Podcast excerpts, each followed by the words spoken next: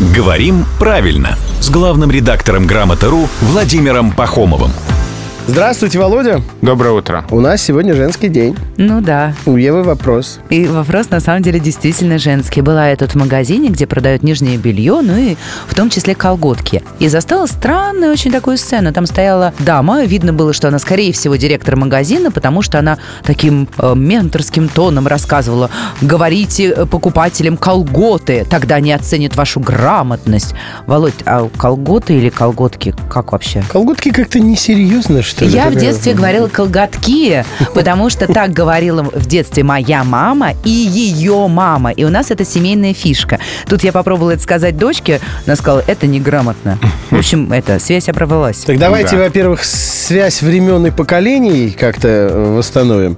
И обратимся к директору э, магазина колготочного. А, дорогой директор колготочного Колготочного. магазина, а, не стоило так говорить продавцам, потому что колготки и колготы, оба слова есть в словарях, и колготки даже более употребительные.